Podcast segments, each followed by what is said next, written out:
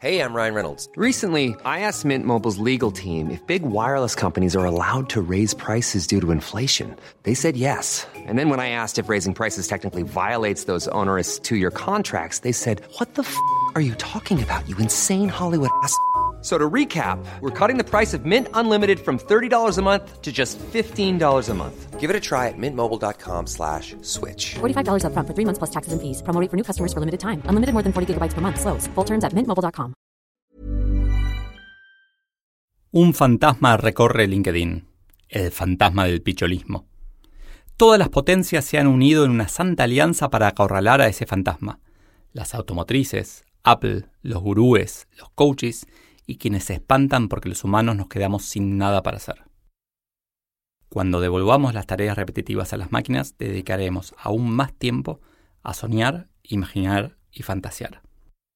Este es el capítulo El personal trainer de la duda del libro El año en que nos volvimos humanos. Más información en www.soysolo.com.ar. No te asustes, no voy a hablar de política porque no quiero que me etiqueten. Tampoco voy a criticar a los que son incapaces de hacer dos preguntas con curiosidad a alguien que piensa diferente. El que esté libre de pecado que tire la primera piedra, decían, ¿no? Las etiquetas simplifican, tanto que nos perdemos la riqueza de las personas. ¿Por qué seguís hablando de millennials, introvertidos, etcétera, Leo? ¿No ves que etiquetar a la gente está mal? ¿Que no todos los millennials son iguales? ¿Te gustaría que venga alguien y te diga que sos un orador motivacional? ¿Un gurú vende humo? ¿O el José Naroski del siglo XXI? La verdad, no tendría problema. De hecho, mi problema es con los terraplanistas, los antivacunas y los antietiquetas como vos. Unas semanas antes de escribir este capítulo, en una conferencia, llegó la pregunta más inesperada hasta el día de hoy. Leo, ¿qué opinas de los terraplanistas? Por suerte era algo que ya había pensado, analizado y discutido, por lo que mi reacción no fue el son ciegos que hubiera dicho antes. Queremos ser parte de algo mayor, ergo buscamos una etiqueta, porque pertenecer tiene sus privilegios. O dicho de otra manera, al mismo tiempo que criticamos las etiquetas, buscamos pertenecer a grupos que nos permitan usar una. Las etiquetas tienen dos problemas.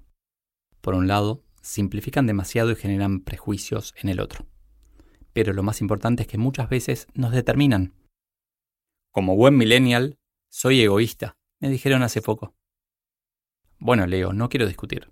Solo quiero que sepas que no me gustan las etiquetas, el patriarcado se terminó, la esclavitud también, y con ellos las etiquetas. Cambiando de tema, hay algo que quiero preguntarte hace tiempo. ¿De qué signo eras?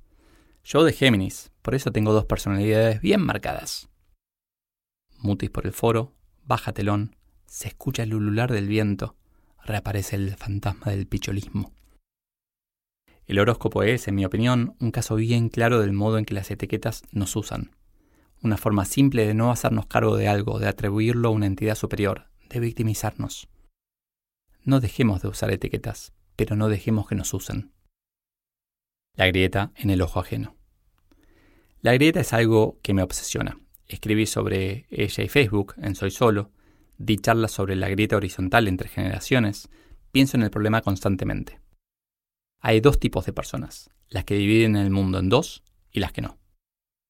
A medida que voy aprendiendo, discutiendo, escribiendo, me sigo convenciendo de que la solución más simple para la grieta es individual.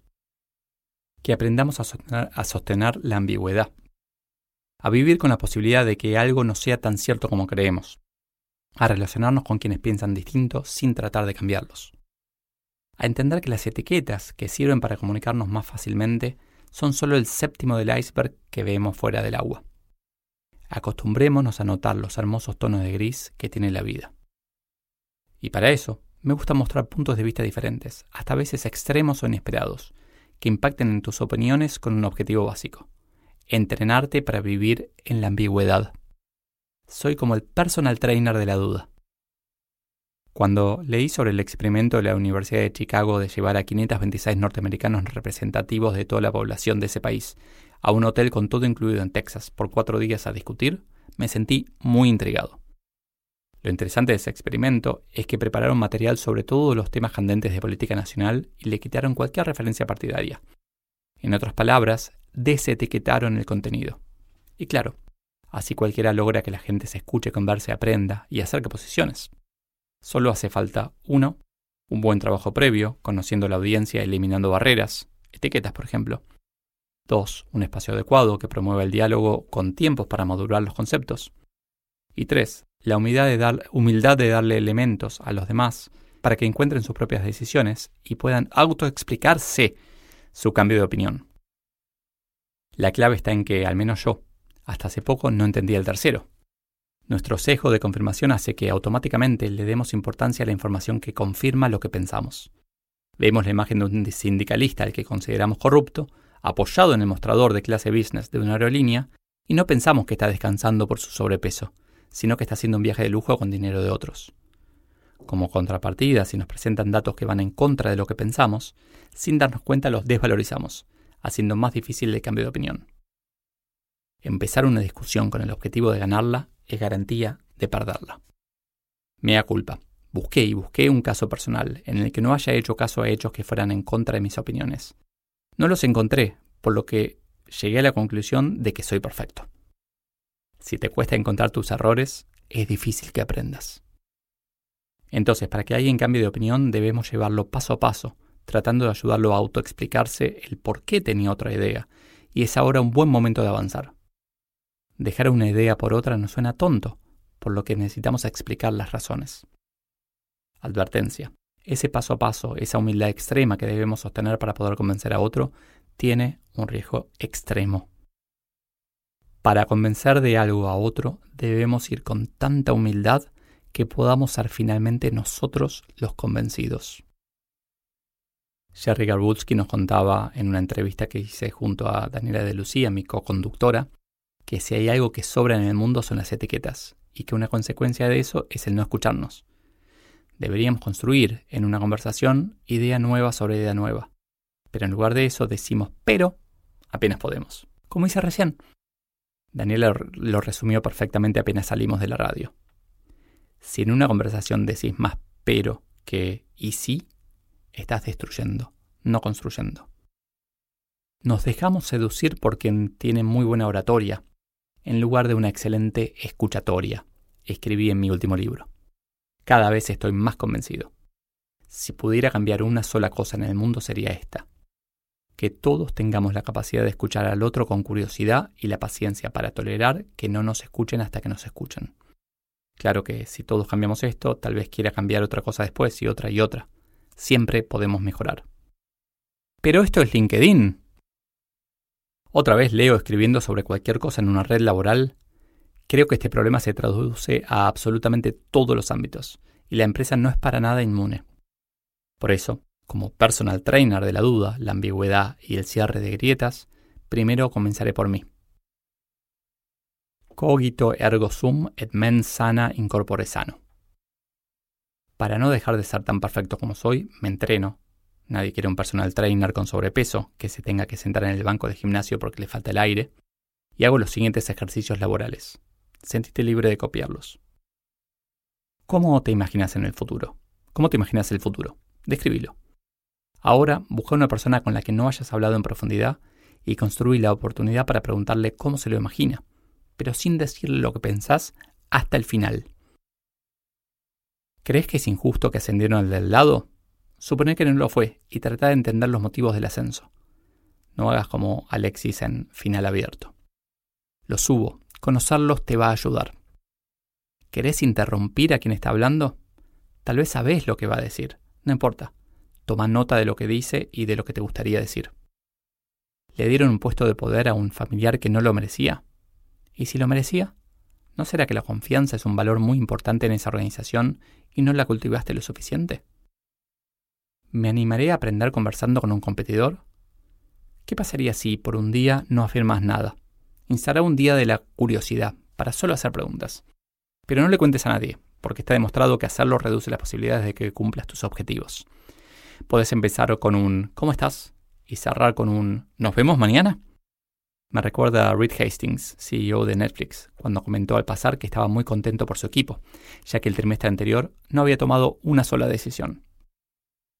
Tomar decisiones no mejora tanto el mundo como preguntar con curiosidad. Y para cerrar el círculo, el fantasma del picholismo, que resuena por LinkedIn, se pregunta, ¿y si la mejora del capitalismo es como cada vez más personas sostienen el ingreso básico universal? ¿Nos estamos dando cuenta de que capitalismo y socialismo van a lo mismo? El futuro es un hermoso gris. Escribí esto con un poco la intención originalmente de explicar mi, mi, rol, cómo me veo yo como aporte en empresas o en, o en redes sociales, como esto que me encanta hacer, que es preguntarte, hacerte dudar, proponerte una visión distinta de las cosas. Cuando alguien me dice mi jefe es malo, le digo que es bueno. Cuando me dicen es bueno, tal vez le digo, bueno, es malo. Porque me gusta hacer pensar, me gusta que, nos replanteemos, que dudemos a veces de, ciertas cosas que damos por sentadas, como que tal vez un terraplanista es un idiota, tal vez simplemente es inseguro y necesita un lugar común, o tal vez a una terraplanista le gusta un terraplanista y por eso está en el grupo, o tal vez tiene una banda de rock de los terraplanistas y, otras yerbas. Hay miles de motivos.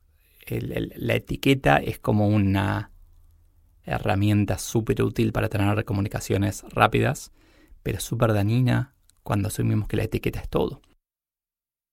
Entonces yo trato todo el tiempo de de discutir, de hacer pensar, a veces demasiado, a veces soy insoportable con eso.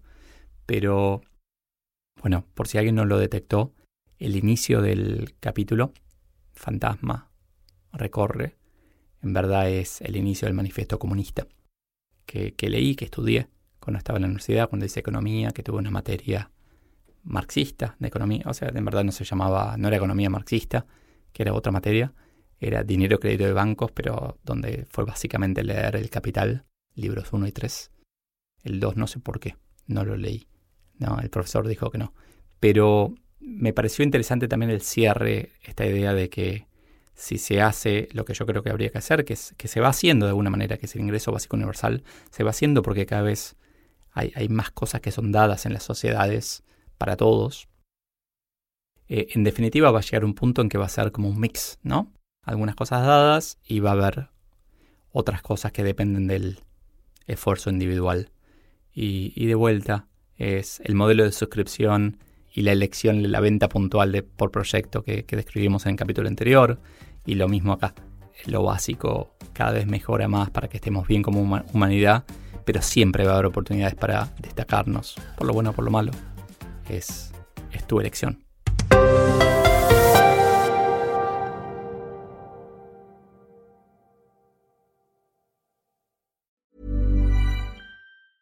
If you thought the only way to get a more defined jawline with natural looking results was through surgery, think again. Juvederm Volux XC is a non surgical injectable gel filler that improves moderate to severe loss of jawline definition and can help you achieve natural looking results with little downtime. Even better, this improved definition lasts up to one year with optimal treatment. No maintenance required. Improve jawline definition for a smooth, sculpted look with Juvederm Volux XC. For important safety information and to find a licensed specialist, visit juvederm.com. That's J U V E D E R M.com. Not for people with severe allergic reactions, allergies to lidocaine, or the proteins used in Juvederm. Common side effects include injection site redness, swelling, pain, tenderness, firmness, lumps, bumps, bruising, discoloration, or itching. There's a risk of unintentional injection into a blood vessel, which can cause vision abnormalities, blindness, stroke, temporary scabs, or scarring. Talk to a licensed specialist specialist to find out if it's right for you.